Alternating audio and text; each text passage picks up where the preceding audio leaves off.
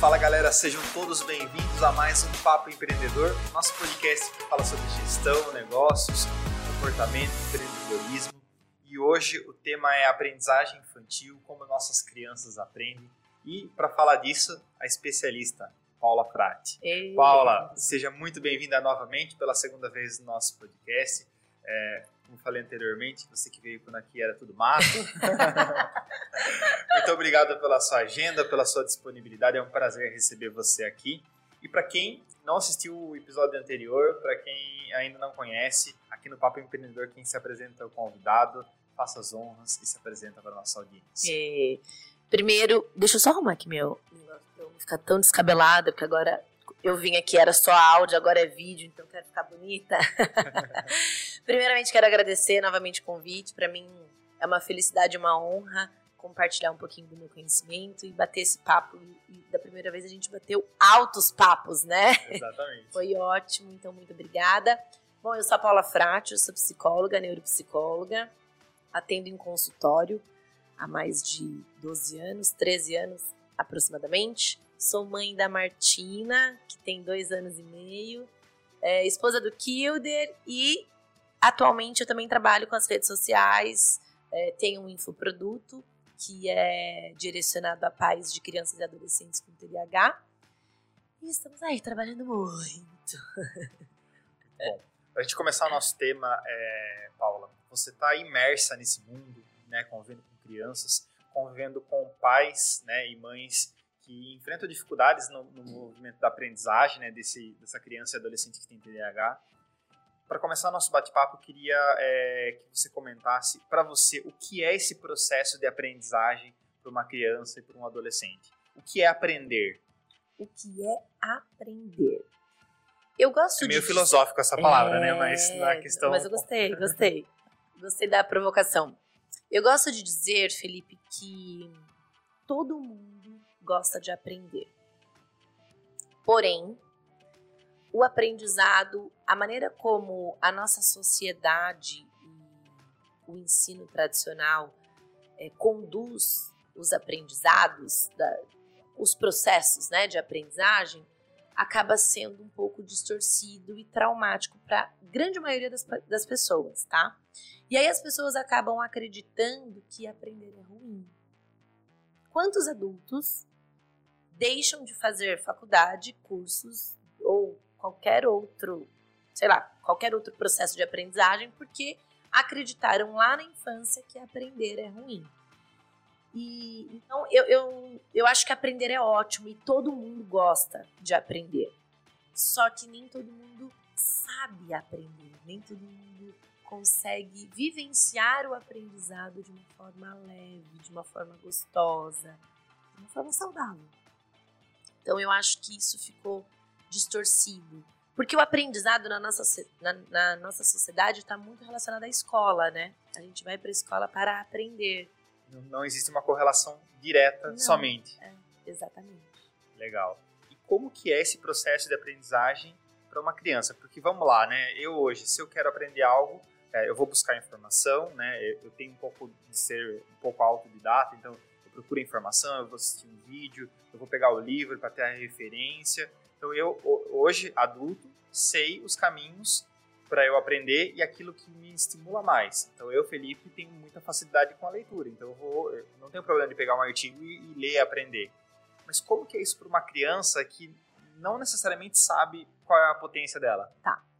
Vou te fazer uma pergunta. Como é que você descobriu essa habilidade? A maneira mais confortável para você de aprender? Isso está relacionado à sua infância? Acho que está. Ah, não nunca parei para pensar nisso. Pensa aí rapidamente, assim. Quando você era criança, você gostava de ler? Você ganha- ganhava livros? Eu gostava de ler, mas eu era meio preguiçoso na escola, então eu queria sempre achar um atalho. E aí eu lia para achar atalhos, né? Então, em todas as matérias. Acho que veio um pouco disso, de eu querer achar um atalho para chegar no objetivo final, economizando tempo. Que isso sempre foi muito é, uma característica que eu queria economizar tempo, então eu vou achar um atalho. Mas não sei em que momento que eu descobri que eu tinha habilidade para ler, por exemplo. Uhum. Porque muito provavelmente está relacionado à, à sua infância, né? É, como que as crianças aprendem? eu vou falar qual seria o processo natural do aprendizado das crianças, né? As, as crianças aprendem fazendo. Então, quando você quer ensinar uma criança sobre respeito, você não fala sobre respeito, você respeita. Quando você quer ensinar a criança a se expressar, falar dos seus sentimentos, você não fala sobre o sentimento, você sente. E diz para a criança: tô com raiva. Eu tô chorando porque eu tô triste. Eu tô irritada. Eu tô cansada, eu tô com sono. E por, e por estar com sono eu tô irritada. Você vai fazendo junto com a criança.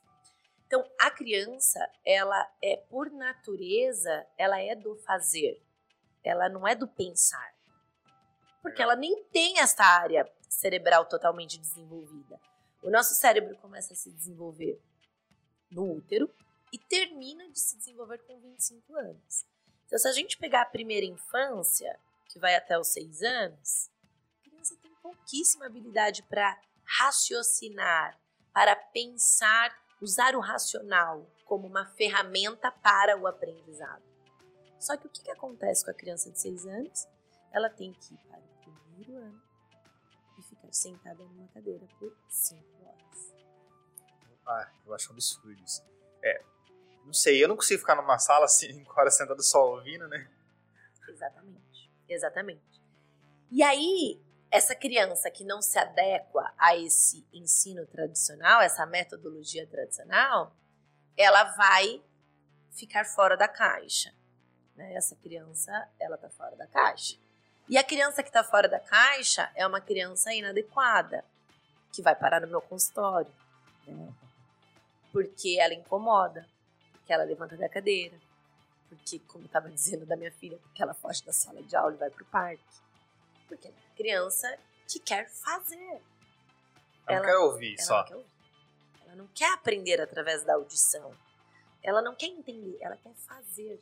Ela é do fazer, ela é da prática. Então, como tudo isso, né, para dizer que as crianças aprendem de uma forma lúdica. A linguagem natural da criança é o lúdico. É a brincadeira, é o brincar. Na psicoterapia, vou falar um pouquinho da minha área, né? Como eu sou psicóloga, eu atendo crianças. Quando você quer conversar com uma, com uma criança sobre um acontecimento familiar, sobre um trauma, você não coloca a criança sentada na poltrona no divã e conversa sobre o trauma. Você brinca com a criança. E quando você brinca com a criança, essa criança ela aprende a elaborar esse trauma, essa vivência difícil. Então, num cenário ideal, as escolas deveriam brincar com as crianças para ensinar matemática, português, ciências, geografia. Mas não é o que a gente vê por aí. Né? Então as crianças, elas muitas vezes elas e por isso que daí volto na minha fala inicial, que o aprendizado ele fica muito distorcido e as pessoas acabam achando que aprender é ruim, porque eu tenho que ficar cinco horas sentada na cadeira para aprender alguma coisa.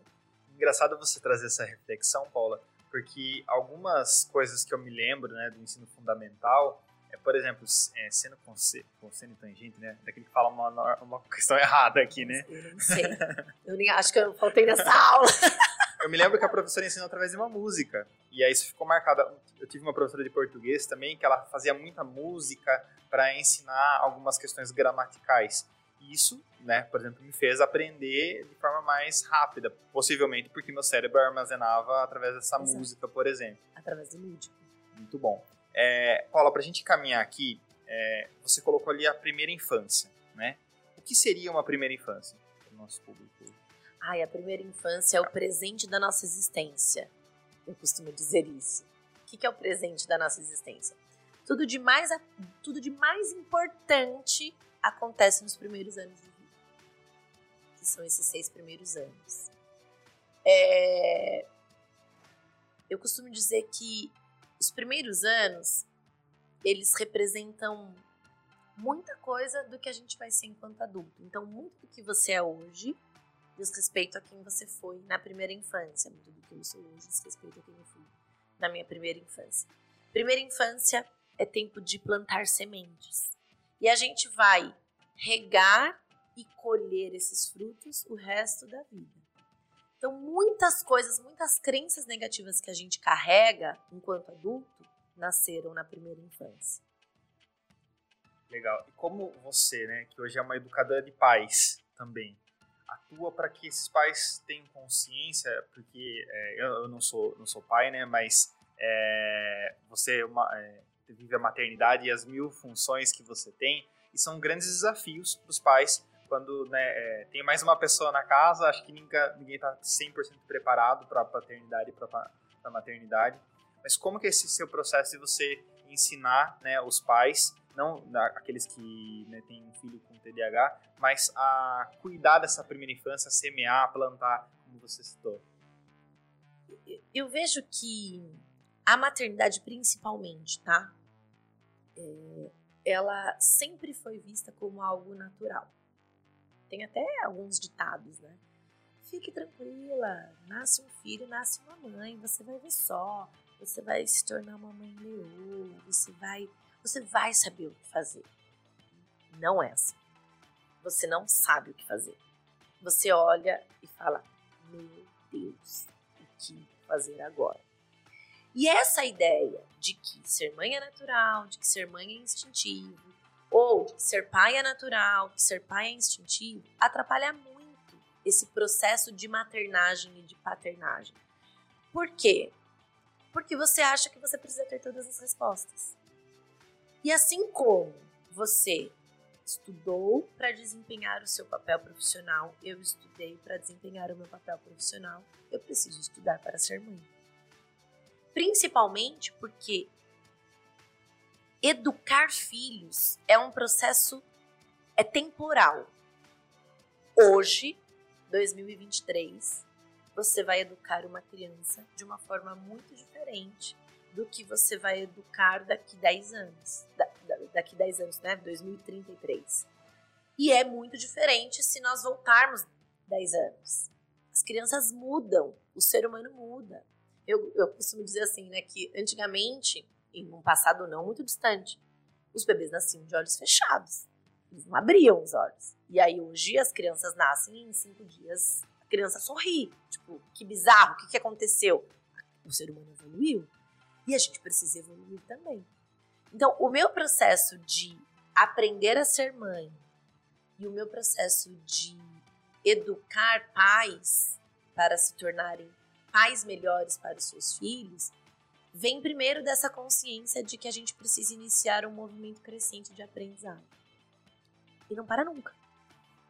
Aprendizagem constante. Constante. Porque hoje eu sei ser mais ou menos mãe de uma criança de dois anos e meio. Eu falo mais ou menos, porque cada dia é um desafio novo. Eu não sei ser mãe de uma criança de cinco, de dez. Eu vou aprender com o tempo, com o desenvolvimento dela. Então, esse processo ele depende desse movimento crescente de aprendizagem. E você atende adolescente, né, Paula? Atende. Dá um frio na barriga a hora que você imagina a Martina adolescente? o, o frio na barriga, sabe qual dá? Porque como educar filhos é um processo temporal, é imaginar ela daqui a 10 anos, entendeu? Daí eu falo, putz, se hoje tá assim, imagina daqui a 10 anos. Ferrou. Ela tem uma personalidade já bem carimbada, né? Falo, deu ruim para mim. Mas vamos lá, vamos aprender, né? A gente aprende. Paula, você falou de como trabalhar o trauma numa criança ali na primeira infância. É, a gente, né, mês de maio, a gente celebrou, né, esse movimento de falar sobre o abuso infantil, né, e isso marca a vida de uma pessoa, né, quanta violência hoje há ainda contra crianças e adolescentes no país. É, a gente vê toda a rede de proteção à criança e adolescente, principalmente o, alta complexidade, serviços de acolhimento, que vivem num movimento frequente é, de proteger a criança que teve seu direito violado. Você, enquanto profissional, como que você é, vê esse, esse processo de como mitigar esse risco de uma violência, não somente sexual, mas uma violência é, afetiva, física numa criança, que isso vai gerar um impacto é, emocional e cognitivo, como que você é, visualiza as estratégias não só para a rede de proteção, porque é minha visão, tá? quem, na minha visão, não é somente o, o serviço de acolhimento, o conselho tutelar que deve atuar, mas toda a sociedade como um todo para é, corrigir esse erro que foi uma, uma violência contra uma criança. O que, que a gente pode fazer para que isso não aconteça, mas também para que a, quando acontecer, né, quando aconteceu e a sociedade como um todo consiga é, corrigir esses erros? Uhum. É, esse é um assunto muito difícil, né? Causa um desconforto em todo mundo. Quem Sim. tem filho, quem não tem filho, é um assunto desconfortável. E por que, que é desconfortável? Porque ninguém fala sobre isso. E quando a gente trata um assunto de extrema importância, com tanto sigilo ou com tanto dedo, assim, ah, não pode falar, ou são assuntos que ficam estritamente é, para o conselho tutelar ou para os grupos de acolhimento, para as instituições que trabalham com isso, a gente perde uma grande oportunidade de trazer uma, a consciência para a nossa sociedade. Porque a maior parte, isso é constatado cientificamente, né? A maior parte dos abusos vem de pessoas. E se eu, enquanto mãe, não tenho essa consciência, eu não consigo proteger a minha filha. Se eu, enquanto mãe, não vejo, não, a minha sugestão não é que você fique aí doida, desconfiando de todo mundo ao seu redor, pelo amor de Deus. Mas é proteger. E às vezes, Felipe, é proteger assim nos mínimos detalhes, né? É, vou falar uma coisa que eu faço. Uh, eu falo para Martina todos os dias que eu vou trocar ela. Quem é que pode trocar você? Ah, mamãe, o papai, a vovó, a outra vovó, a titia. Isso. Aí eu falo, o vovô pode? Não pode. O titio pode? Não pode. Quando você abre muito esse cuidado, quando você compartilha demais os cuidados que são muito básicos, a criança perde a referência. Todo mundo pode me trocar. Sim. Todo mundo pode tirar minha roupa. Quando você vai restringindo isso, a criança já entende que se o outro, se você falar, Martina, vem cá que eu vou trocar você, ela vai falar, não, você não pode me trocar. E você vai recursos para a criança, claro que respeitando o processo de desenvolvimento dela, que ela também consiga se proteger. É uma autonomia, um empoderamento. Exatamente. E isso é tão básico que as pessoas não percebem, porque elas não têm consciência. Né? Então, assim, o fato de eu não deixar o meu pai e os meus irmãos trocarem a minha filha não é porque eu desconfio deles, mas é porque eu preciso proteger ela. Não é sobre eles, é sobre a minha filha. Exatamente. Outro dia eu tava no, no Resenha, né? Que é um espaço que tem aqui na cidade. E aí eu, eu tava perto do banheiro e daí tinha uma criança gritando: pai, pai, pai. Era uma, acho que devia ter uns 6, 7 anos. E ele tava com a porta aberta, usando o banheiro. E aí eu fui lá e falei: quem é o seu pai? Ah, meu pai tá de, cabe de camiseta vermelha. Eu falei: então espera um pouquinho, encosta a porta que eu vou chamar o seu pai. Mas vamos imaginar um outro cenário. Se eu sou uma pessoa que tem um, um mal intencionada. Se eu entro no banheiro, troco, limpo esse menino, ajudo ele, ninguém vai ver. Sim. Ah, porque as pessoas pensam, ah, mas lá é um espaço familiar. A gente não consegue ver, não tá no rosto das pessoas, né? Quem, quem vai cometer um abuso e quem não vai. Então eu acho que parte desse, dessa proteção vem da consciência, de você primeiro se conscientizar do que acontece, como funciona, para você conseguir proteger a criança e dar, como você disse, essa autonomia para que futuramente essa criança consiga gritar se for necessário, dizer não, pedir ajuda, contar. Não, não é não é raro, tá? Crianças vivenciarem abusos dentro de casa e aí vai contar e o pai e a mãe diz: mentir. Você tá falando a verdade? Olha, é muito feio você inventar uma história dessa. Valida. E ela vai, essa criança vai tender a falar, não, se acontecer algo comigo, eu não posso falar porque as pessoas não vão acreditar. Nossa, nossa, é um negócio muito simples. É muito simples. A, a, solução de muitos problemas, elas não são grandes soluções, não é inventar a roda. Não, não é, é uma política pública que vai, uá, não, é a consciência. Paula, você enquanto psicóloga, é, claro que é, é imensurável isso, mas qual o impacto de uma criança na vida de uma criança que sofre um abuso, seja ele sexual, é, um abuso afetivo, físico, como que isso impacta é, a vida dessa criança no longo prazo? É difícil de mensurar, né? E eu acho que tudo vai depender de como essa criança vai ser acolhida, né? Então vamos imaginar assim, que uma criança ela sofreu um abuso e contou para os pais e os pais invalidaram. E aí isso volta a acontecer. E aí isso volta a acontecer. E aí isso volta a acontecer inúmeras vezes. Essa criança ela vai estar muito mais vulnerável a ter consequências a longo prazo do que aquela criança que sofreu um abuso, foi validada, foi protegida e cuidada. Então, depende muito do caso, né? É, infelizmente, Felipe, as crianças elas tendem a serem invalidadas. É só uma criança, não entende nada. A criança não gosta de inventar história. A criança não sabe o que tá falando. Imagina que o fulano de tal ia fazer uma coisa dessa. E como eu disse, como é, geralmente isso acontece de pessoas muitíssimo próximas, fica muito difícil de você acreditar. Então, é, essas retraumatizações acabam agravando mais o caso, porque o que, que, qual é o cenário ideal? A criança, você protege a criança. Como é que você protege a criança? Você tira a criança do convívio do abusador para proteger não só o físico, mas o emocional dessa criança. Não existe abusador bravo, mal. O cara é sedutor, entendeu? Ele é legal também. Ele não é só ruim. Sim. Falou ele, mas vale para ela também, tá? É, a pessoa que abusa não é só ruim. Ela tem os dois lados. Então, isso confunde muito a criança. Porque eu gosto. Às vezes é o tio mas eu gosto do meu tio, meu tio me dá bala, meu tio me dá pirulito, meu tio é legal.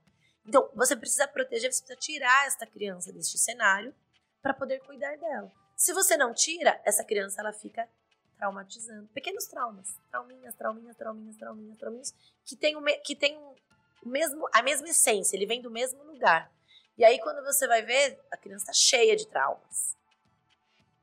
Isso vai reverberando e é, gerando novos impactos na vida dessa criança no Sim. longo prazo. Então, assim, também. fatores de risco: depressão, ansiedade, suicídio. É, Paula, já pegando esses fatores de risco que você falou, né? É, ansiedade, depressão, você tem visto no consultório é, em criança e adolescente, é, não necessariamente né, vítimas de abuso, mas é, esses sinais de crianças mais ansiosas, adolescentes mais ansiosos? Sim. Muito. Aumentou muito é, somos o país com o maior índice de transtornos de ansiedade do mundo. O Brasil é campeão. e qual a sua opinião? Uh, diversas, né? Primeiro que nós não investimos em em deixar as pessoas saudáveis, né? A gente recupera a saúde, mas ninguém busca terapia para ah, vou lá, me aprofundar, entender melhor sobre mim. Uh, enfim, né? Eu vou lá. A gente não vai pra porque eu quero ser, é, ter autoconhecimento. É. Eu vou só pra não é. surtar no Natal. Né? Exatamente. Né? Você já vai lá, a corda tá no pescoço. E isso é algo bem ruim, né? Que vai passando de geração em geração. Então, hoje, como eu vejo, o mundo anda muito acelerado. E, e a tecnologia, que é uma ferramenta maravilhosa, que nos aproxima, que diminui burocracias, que facilita o conhecimento, o aprendizado, ela também tem um lado bem obscuro e ruim que a gente está conseguindo entender agora, mas que não entendemos completamente ainda. Nós não temos a exata dimensão dos prejuízos que a tecnologia causa no ser humano. Um dos prejuízos é essa urgência. É tudo para ontem explodiu uma bomba lá no Japão. Imediatamente. Antigamente a notícia demorava dois dias para chegar aqui. Só que aí explodiu a bomba no Japão e ao mesmo tempo aconteceu um negócio lá nos Estados Unidos e, eu, e na Alemanha também. Então, nós somos bombardeados de informações, as crianças também, e isso o cérebro não dá conta de processar. Ele não dá conta de processar de forma alguma. A criança, ela é exposta às telas desde muito cedo, porque hoje a gente utiliza as telas como uma ferramenta para ajudar ali, né? Então, você quer tomar um banho, você Toma. você quer comer um japonês no restaurante, é isso, entendeu? A gente utiliza. Falo a gente porque eu também. Eu só não utilizo tanto porque a Martina não fica. Porque eu bem que gostaria, às vezes, de ficar aqui assistindo desenho filha, mas não fica. É, só que isso é bem ruim também para o desenvolvimento do cérebro. É, o cérebro ele começa a entender que as recompensas elas são imediatas, né? E um exemplo disso, por que a gente passa horas no Instagram passando vídeo, mas não passa horas lendo um livro? E por que que a gente não percebe o tempo passar no Instagram e no livro você fala, meu começa a dar um sono, você começa a piscar duro. Porque o, Insta- o Instagram, ele, ele ativa um mecanismo no cérebro que é o sistema de recompensas. E aí o seu cérebro começa a produzir dopamina. Que é um neurotransmissor maravilhoso, que deixa a gente feliz, alegre, contente. Que é o, o neurotransmissor do prazer. E aí produz dopamina. E aí a hora que o vídeo vai ficando curto, chato, você pá! Você vai em busca de uma nova produção de dopamina. E aí você passa. E aí você passa. E aí o seu cérebro fala assim, cara, isso é muito legal, eu tô produzindo muita dopamina, eu tô parando muito prazer aqui pra esse organismo. Só que nada mais produz tanta dopamina.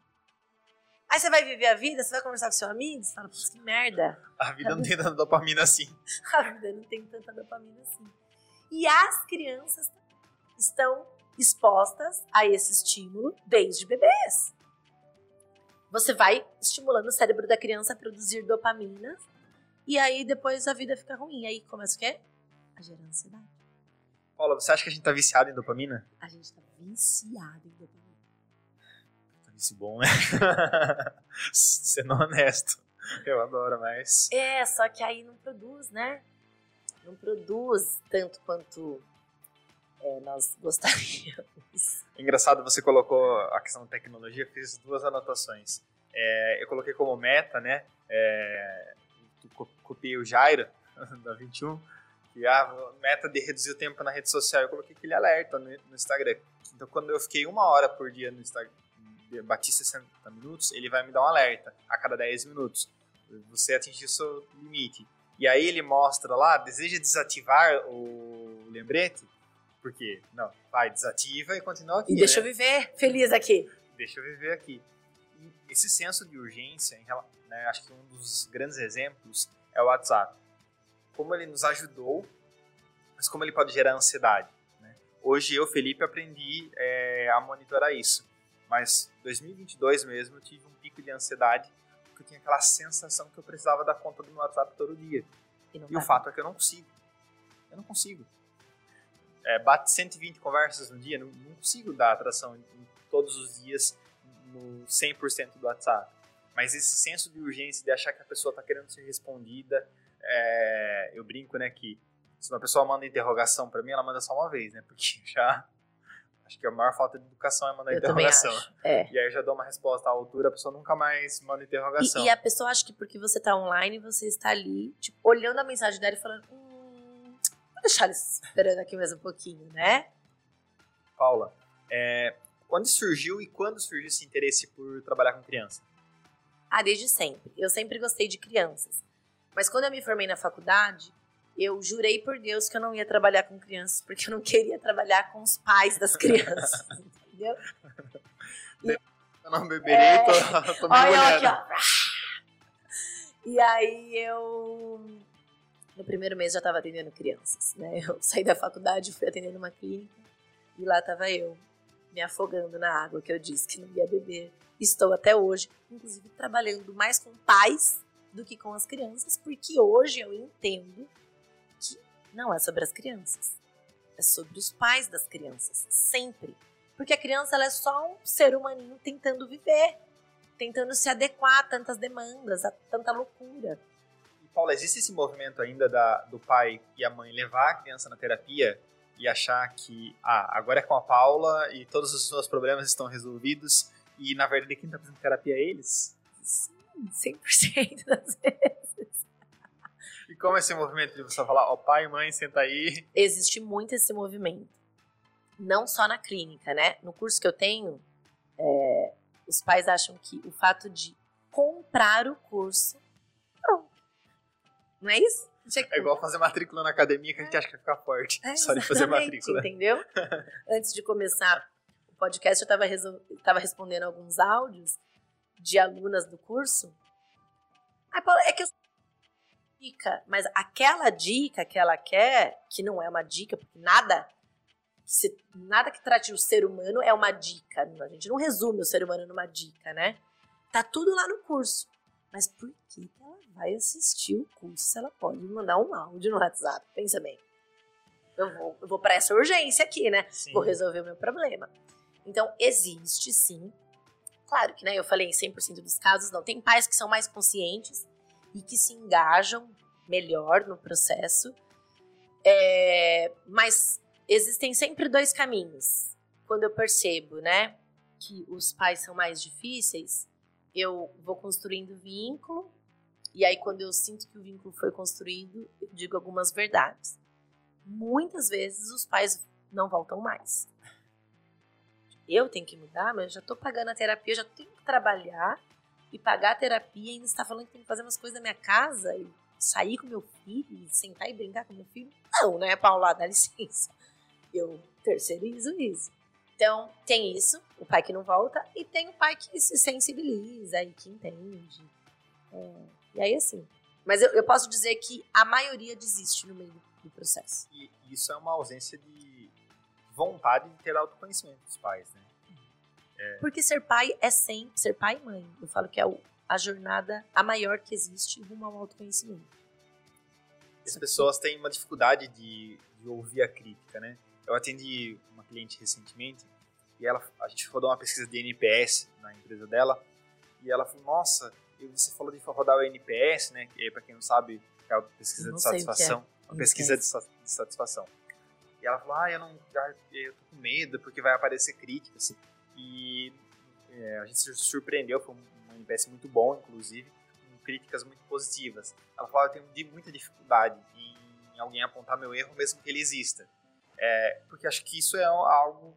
Daí não é da empresa, é do ser humano que está por trás da empresa que não consegue olhar para os seus erros, né? E, e olha que loucura, né? Eu tenho muita dificuldade de ouvir crítica e eu prefiro não ouvir do que ouvir e corrigir. E, e, e, errar menos, né? É uma loucura. Eu prefiro fingir que isso aqui não está existindo, que esse elefante branco não me acompanha, do que olhar para ele e falar: ah, vamos ser amigos, vamos fazer alguma coisa, será que você pode isso é uma proteção do nosso cérebro, você acha? Eu acho que isso. De, se proteger? É, eu acho que isso vem. Vem também lá da primeira infância, sabe? Por isso que eu disse que a primeira infância é o presente da nossa existência. Crianças que são muito criticadas e, e com pais muito rígidos, muito inflexíveis, elas têm medo de errar. E é uma loucura, né? Porque você já. Você consegue imaginar uma criança fazendo tudo certo? Não. Não existe. A infância é o lugar da existência onde todos os erros deveriam ser aceitos. Só que o que, a gente faz enquanto adulto? Não, não pode.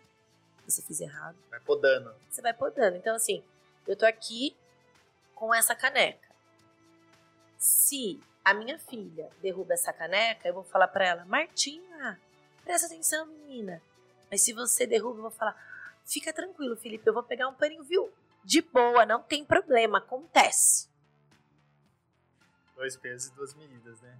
É o mesmo erro. Mas como nós somos incongruentes, porque quando a gente vai falar de negócios, de gestão de pessoas e comportamento, o que, que a gente fala?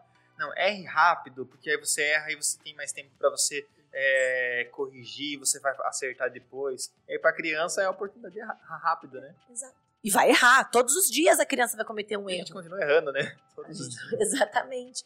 Só que os erros na infância, eles não são bem vistos, eles não são aceitos, porque os pais, de novo, volta. Você vê que tudo vem para esse movimento crescente de aprend...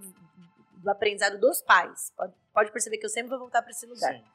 Porque os pais, eles querem conforto na maternidade. Eu quero ter um filho, mas eu não quero que meu filho me incomode. O meu filho pode sentir raiva, mas sente baixinho. Me atrapalhar aqui. Você pode sentir tristeza, mas você não pode se jogar no chão quando você tá triste, tá doido? Então, assim. Mas dentro de um limite que não interfira na minha existência. Mas como isso é possível, meu Deus do céu? Não dá. Não dá. É, sobre autoconhecimento, aconteceu uma questão bem legal hoje. É, embora a gente tenha consciência disso, né? É, eu tenho cheats.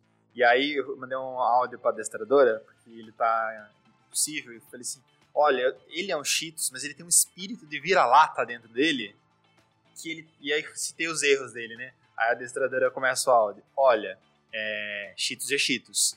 E provavelmente o mau comportamento dele deriva de um mau comportamento seu. Ah lá, tá vendo? É o pai da criança. Toma essa dura. Engoli em seco e falei, ah, pode ser. Acho que faz sentido. Porque a gente tem essa dificuldade. Né? Ah, o problema é do outro. A gente tem uma, uma tendência a terceirizar a responsabilidade e a culpa, né? Exatamente. Isso é um movimento natural. É, Paula, fala um pouquinho desse movimento que você tem hoje, que é uma escola de paz, praticamente, né? fala um pouquinho do, do seu curso e como é como surgiu esse insight de falar, putz, além de atender criança, eu vou resolver o problema ou fazer parte da resolução do problema na raiz, que é os pais? É, eu sempre atendi crianças em consultório e por conta de atender crianças, eu sempre recebi muitas queixas de dificuldades da aprendizagem, problemas de comportamento, se a criança não para quieta. E aí fiz uma especialização em neuropsicologia para fazer avaliações neuropsicológicas. E aí, assim, casos de TDAH, às vezes não, não, não fecha o diagnóstico, mas com essa hipótese diagnóstica vem de monte, né? Porque a criança não para quieta, porque a criança, sei lá. E aí eu falei, nossa, mas parece que o trabalho não anda, né? Parece que você fica enxugando gelo porque você está atendendo a criança. Eu falei, não. Quando surgiu a oportunidade de eu fazer um, um, um produto, eu falei para as minhas sócias, tem que ser para pais. Não tem como fazer um produto para criança. Eu ia vender muito se eu fizesse um produto para criança, mas não seria funcional. Porque a raiz, o X da questão, a chave do problema, tá na mão dos pais. Né? Então, é, eu falei, tem que ser para os pais. E aí, então, eu fiz é, todo, toda a metodologia do curso foi pensada nesse processo de terapia. Então, a base do meu curso é autoconhecimento. Eu não falo sobre TDAH nos dois primeiros módulos, eu falo só sobre os pais autoconhecimento, aceitação, e aí eu começo a trazer todas as informações a respeito do TDAH. Então, o nome do curso é Fazendo as Pazes com o TDAH do seu filho, porque o objetivo é esse, que os pais possam fazer as pazes, porque eles vivem em guerra, eles querem corrigir a criança, eles querem a cura para o TDAH, TDAH não tem cura, e a criança ela não precisa ser corrigida, porque não tem nada de errado com a criança, ela precisa de direcionamento. Os pais querem consertar os filhos, porque tem algo errado acontecendo aqui, preciso consertar essa criança. Uma criança não tá quebrada. Ela não precisa de conserto. Ela precisa de entendimento, de direcionamento. Então, o curso tem esse objetivo, de direcionar os pais nesse processo difícil que é educar um filho com TDAH. Mas esse processo começa com os pais revendo a própria postura. Paula, você falou, né, a criança não para quieta, a criança, né, você falou que a Martina quer fugir da sala. É, existe uma linha, né, entre a, o pai que acha que a criança tem um TDAH, um déficit de atenção, alguma questão comportamental, e aquela criança, é, é, é, eu poderia falar que a criança só é agitada, ela só é, é peralta, Sim. porque tem criança que é, isso é uma, é uma habilidade dela. Sim. Existe essa confusão? Existe. Muita confusão. Porque os sintomas do TDAH, eles são comuns. Todo mundo em algum nível tem uma agitação, uma impulsividade, uma desatenção.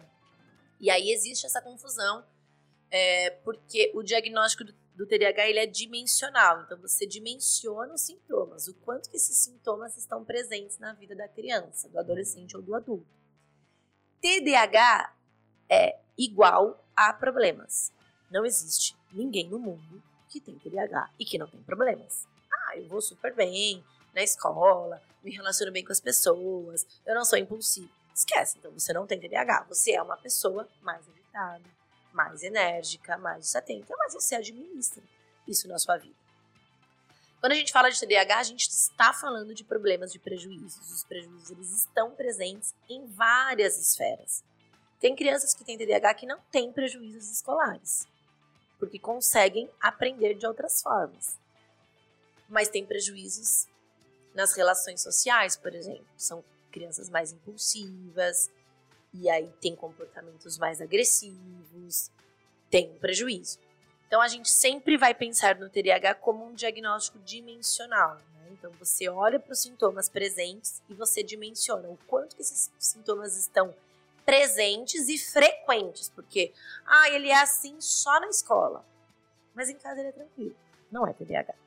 Ah, ele é assim só em casa, mas nos outros ambientes ele é super colaborativo. Não é TDAH.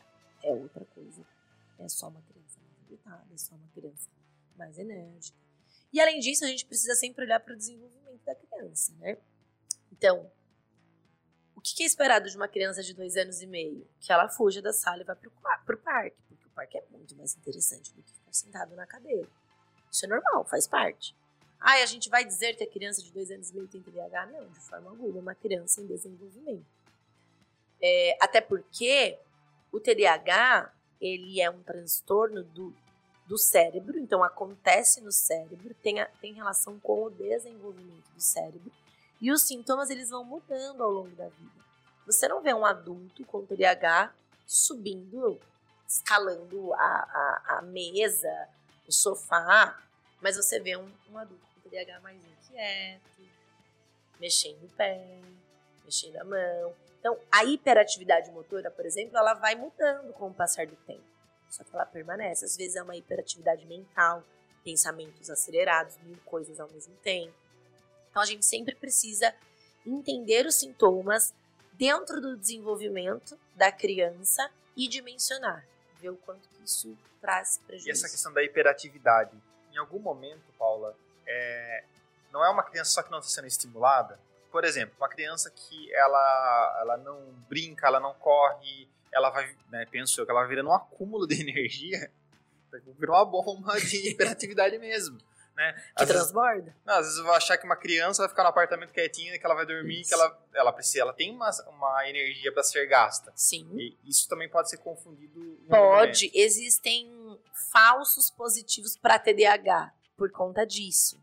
Então, quando você vai avaliar a criança, é necessário ver como que é a vida dessa criança, a dinâmica. Essa criança pratica esportes, essa criança fica quanto tempo em telas? Porque as telas, elas aumentam muito os sintomas da hiperatividade, da impulsividade e também da desatenção. Então, tem crianças que estão apresentando todos os sintomas do TDAH, mas quando você vai ver, é uma criança que fica 8 horas por dia jogando videogame vai ficar mais impulsiva, vai ficar mais agressiva. E não é sobre o TDAH, é sobre o estilo de vida. Então isso também influencia bastante. E Paula, qual a sua visão do esporte na infância? Eu costumo brincar, né? É, não tenho filho, mas eu costumo brincar que esporte e uma segunda língua não é uma democracia para uma criança. é uma ditadura, tem que fazer e pronto. É, qual a sua visão? Adorei isso, vou, vou utilizar. Não é uma democracia. Não é uma democracia. É isso, não é uma de democracia. Não é hobby, não é lazer. É necessidade. Porque acho que o esporte, pro, como para o adulto, ele, é um, ele traz disciplina, ele traz motivação, ele traz saúde. Para a criança, acho que essa competitividade, é, é habilidade básica, né? É, e gastar essa energia. Não é gastar, é direcionar a energia para aquilo que é bom, para aquilo que é saudável. Às vezes as crianças direcionam a energia no videogame. Não, vai direcionar no esporte, vai fazer alguma coisa que vai desenvolver outras habilidades. Eu concordo plenamente, não é democracia, é uma necessidade, é obrigatório. Em casos de crianças com TDAH, é mais obrigatório ainda. Eu falo que daí faz parte do tratamento é, faz parte. Não. Ah, mas não gosta. Não. Querida, não é sobre acho, gostar. Acha um que você gosta e vá fazer. Vai então. e faça, exatamente. E quanto mais, melhor. Porque daí pro TDAH tem que ser de moderado a intenso. O adulto que tem TDAH, ah, vai fazer uma caminhadinha. Ah, esquece, mano. Caminhada no esporte.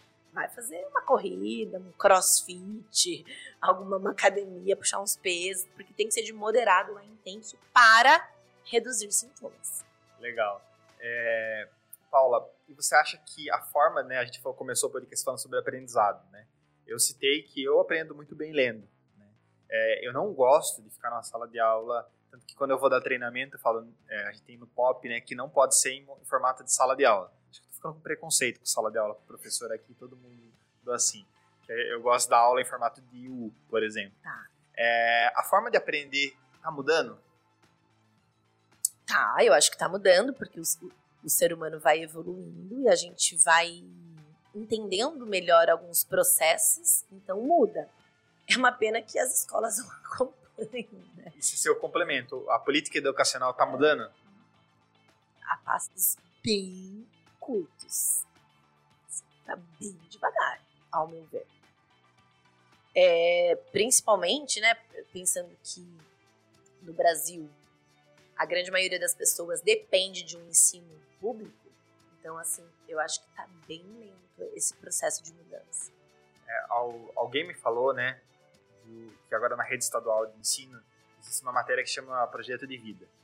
E aí um adolescente me contou o que o professor trabalha nessa aula de projeto de vida, que é fazer um mapa de sonhos. Não. Tá, tá. Concordo que acho que tem que ter isso. Pode fazer parte, Pode né? fazer parte, mas não é tá isso. muito superficial, muito ralo esse estímulo, né? E aí, é minha visão. Pega um ensino estadual que muda, amplia a carga horária da, da, do adolescente na escola, ele vai ficar até duas, três horas da tarde na escola, com atividades que não são estimulantes, com atividades que não agregam, não vou falar que não agrega, mas que não tem a eficiência que teria o adolescente ficar das sete às três na escola. Aí ele vai gostar de aprender? Não. Aí ele não vê a hora do ensino médio acabar para se livrar do aprendizado. A culpa é do aprendizado. E, tá culpando Exatamente. o fim, mas o problema e tá sabe, no meio. E, e, sabe por quê?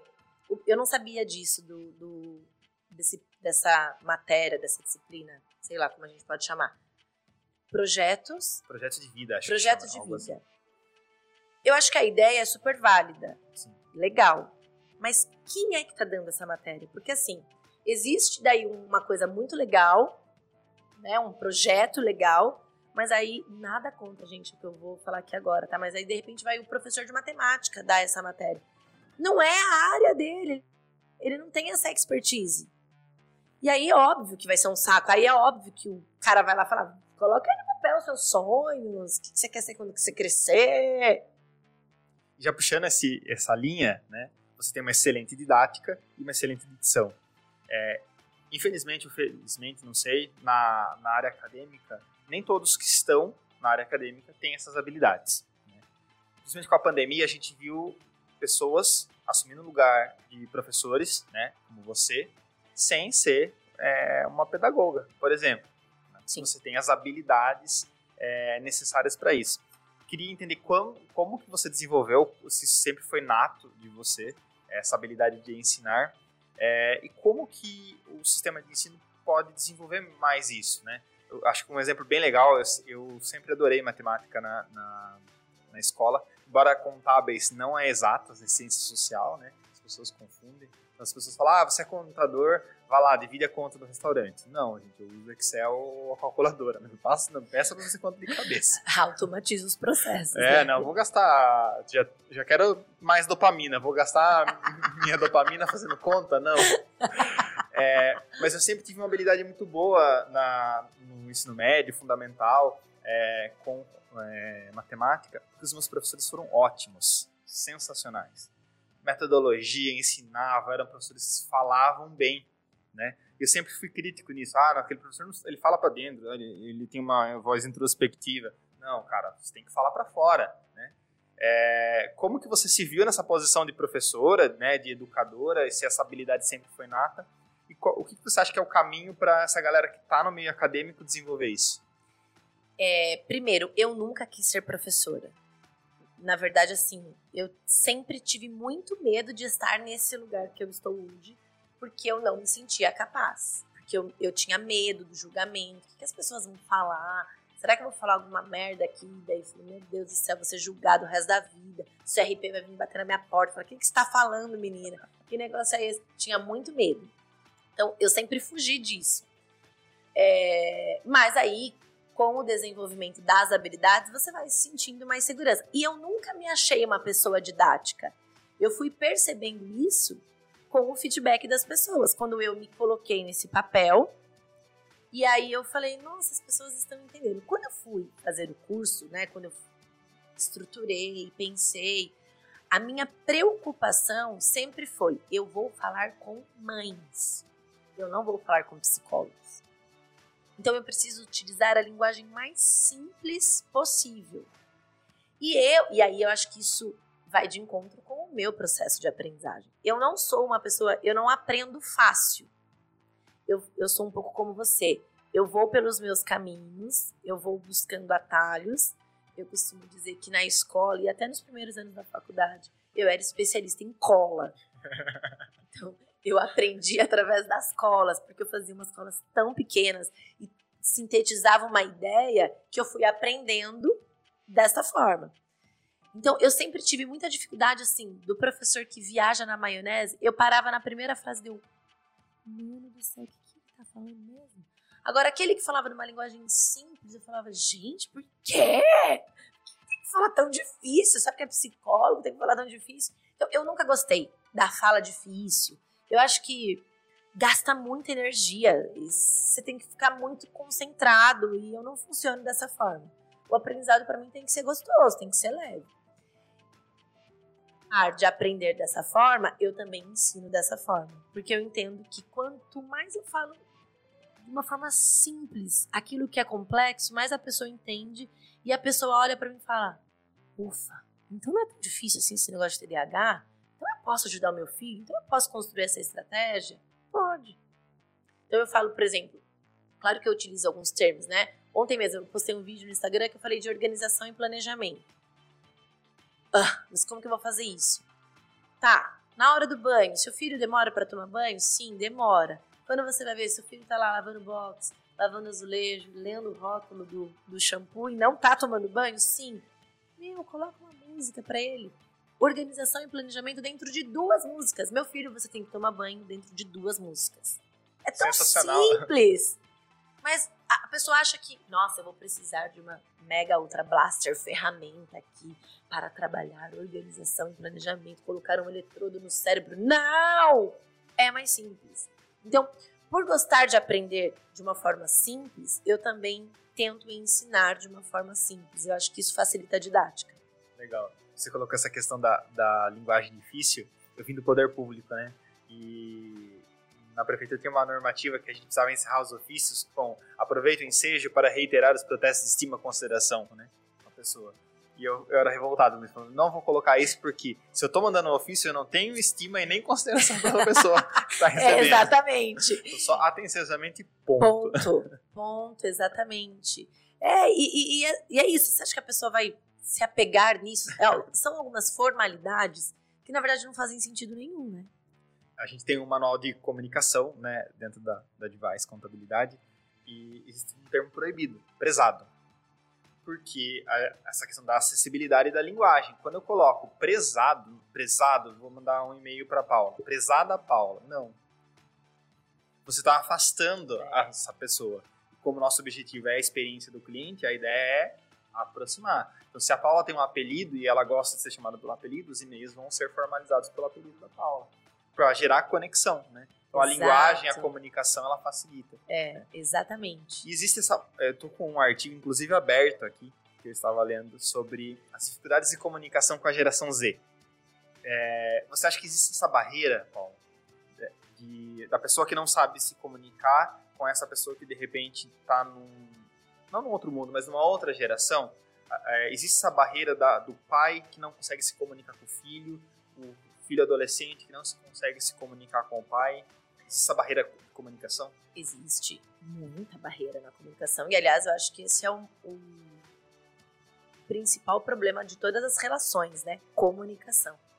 Vai desde a comunicação entre um escritório de contabilidade com os clientes, até a a comunicação entre marido e mulher, pais e filhos, amigos, tudo.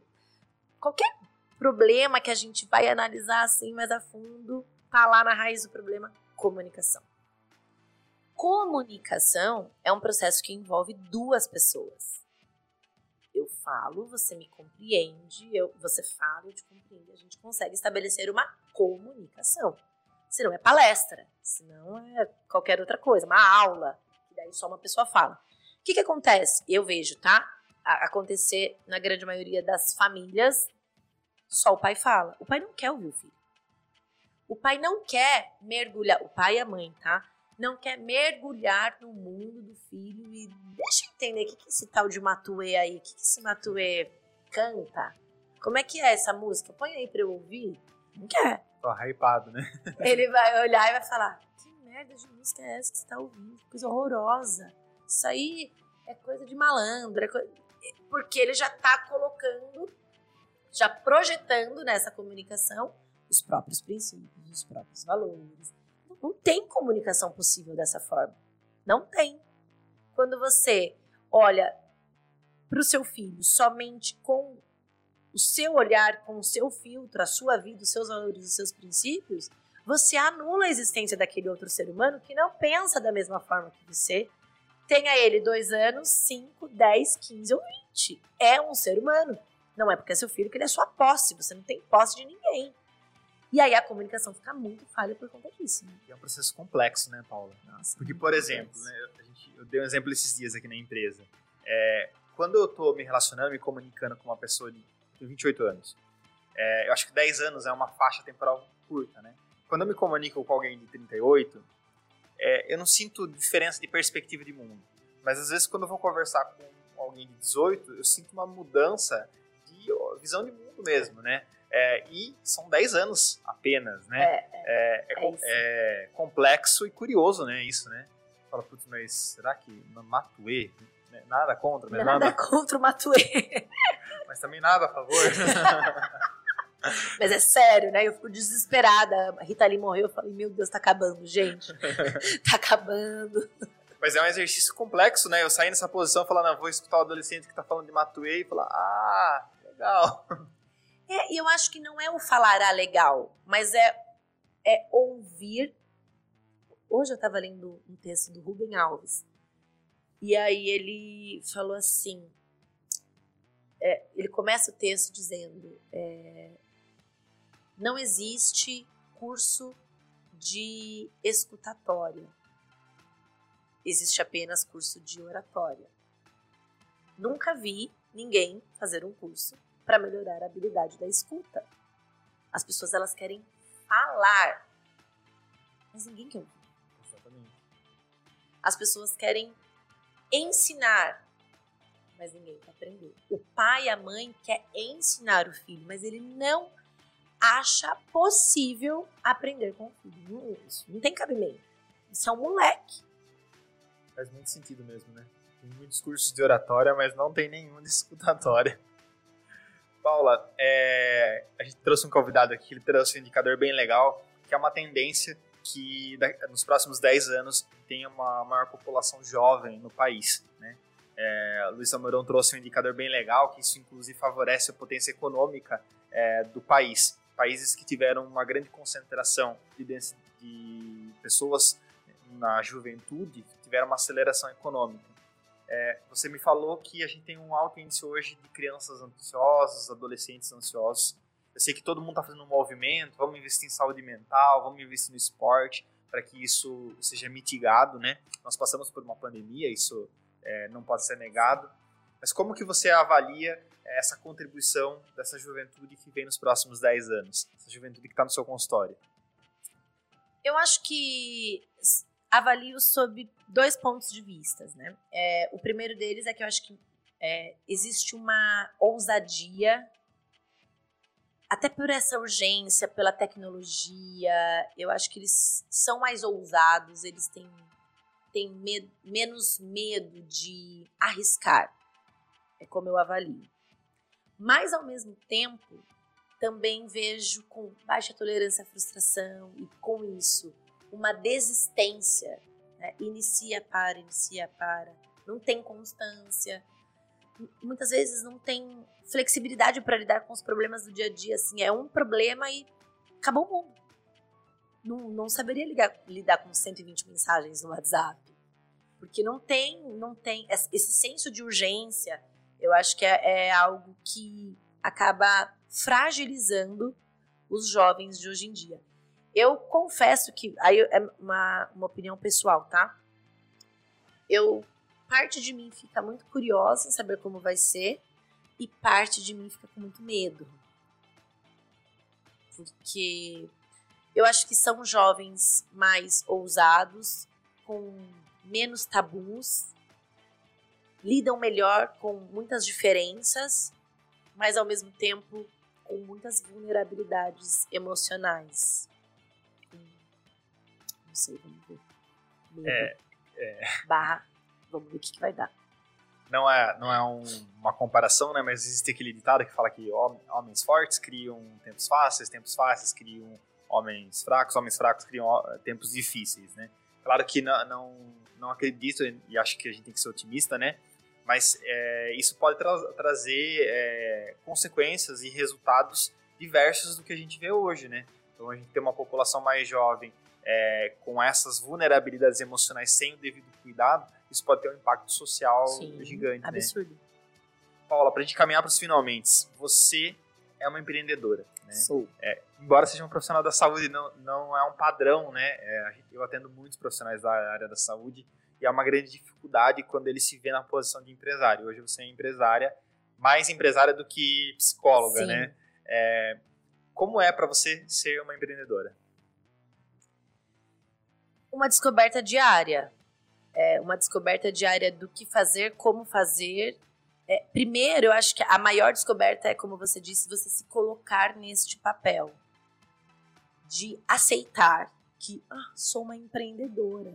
Isso aqui, isso aqui é uma empresa, gente. Né? Então, é... Eu não sei às vezes o que eu tô fazendo. e eu tô fazendo aqui meio que intuitivamente, o negócio tá dando certo e, não, e é uma empresa, né? Então eu acho que você se reconhecer como, como empreendedor, para mim foi um grande desafio.